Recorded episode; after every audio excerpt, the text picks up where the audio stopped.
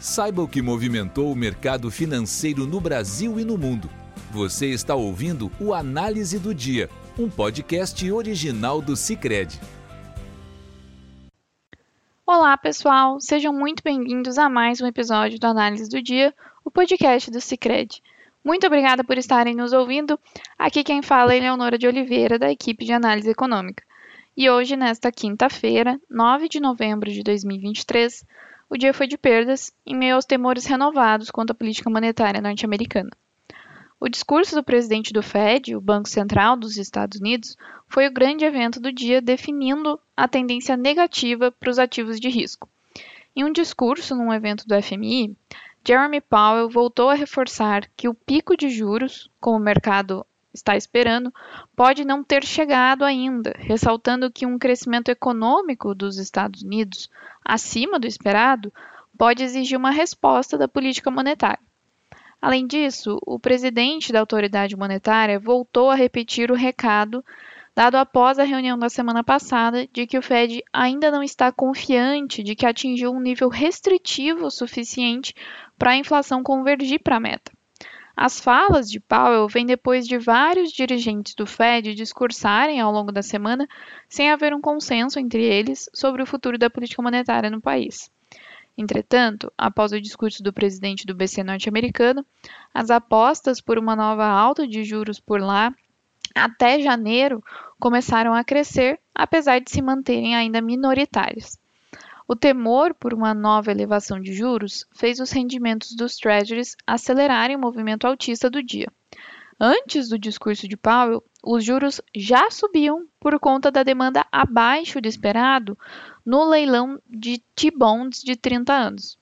Todos esses eventos somados fizeram com que o retorno da T-Note de 2 anos voltasse a ficar acima dos 5%, enquanto a T-Note de 10 anos fechou em alta de mais de 20 pontos base, com retorno de 4,62%. Em meio à maior aversão ao risco, as bolsas norte-americanas também fecharam em queda, com o S&P 500 caindo 0,81% e o Nasdaq 0,94%. Já na Europa, o dia foi um pouco diferente, com, os ganhos nas com ganhos nas bolsas, mas em meio ao tom otimista do dia anterior, na esteira de bons resultados dos balanços corporativos europeus. A Bolsa de Londres fechou com ganho de 0,73%, enquanto a da Alemanha subiu 0,81% e a de Paris avançou mais de 1%. Aqui no Brasil, o dia acompanhou Nova York e acabou sendo de perdas também.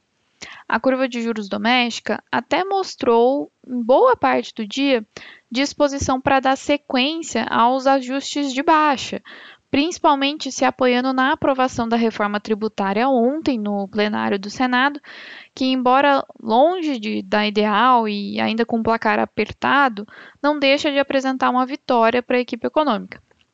Outro fator positivo era a sinalização do presidente da Câmara, o Arthur Lira, após uma reunião dos líderes, de que vai acelerar a tramitação da proposta de subvenção do ICMS, uma medida que é fundamental para a arrecadação do governo e, consequentemente, pode ajudar a diminuir o déficit previsto para o ano que vem.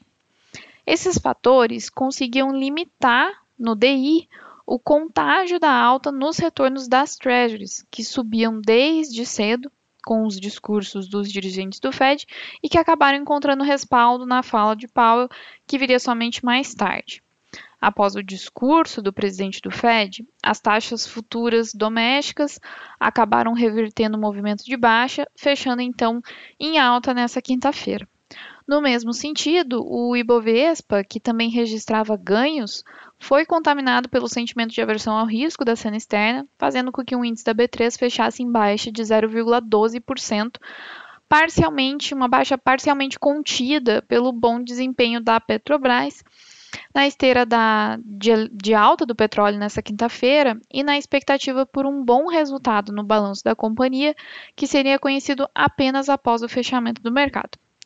Por fim, o câmbio, é, o dólar, né, também encerrou em alta ante o, o real, uma alta de 0,67%, cotado então a R$ 4,94, em meio ao fortalecimento da moeda norte-americana ao longo dessa tarde e a escalada das taxas longas nos Estados Unidos.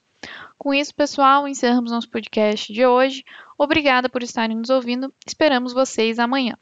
Você ouviu o Análise do Dia, um podcast original do Cicred. Até a próxima!